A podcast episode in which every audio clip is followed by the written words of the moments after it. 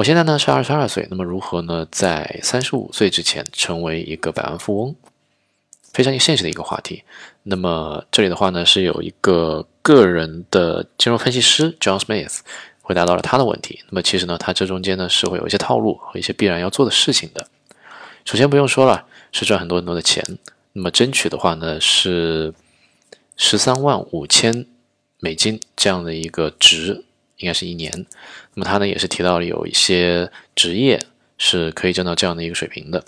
其次呢，开源必然要节流，那么节流呢是尽量少去花钱。那么一年的话呢是花下来到五万和或者说五万以下，那样是最好的。那么还有呢就是将剩下的钱呢去做一些比较机智的投资。那么投资呢也可以选择一些比较保守的，也可以选择一些具备风险的，但是能够冲更大的一些个人的目标。Quora selected.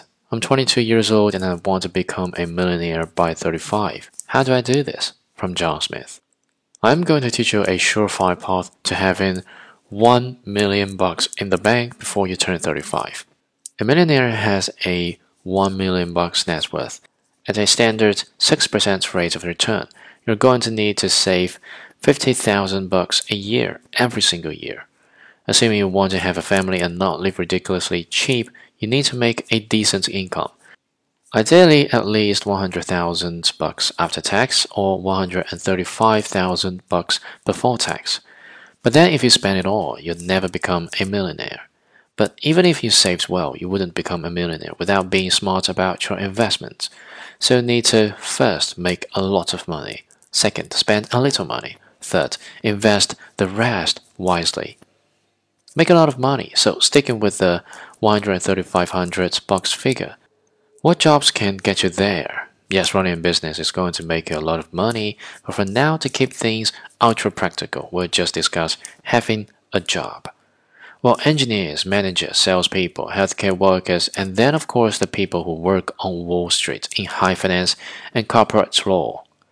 The first three are probably the most realistic a good software engineer, financial or marketing or sales or IT or RD manager, software or medical salesperson, doctor or nurse, practitioner or physician assistant, or CRNA or physical therapist, etc., can make more than 135,000 bucks. So safe bets are entering a career in tech, healthcare, or corporate management.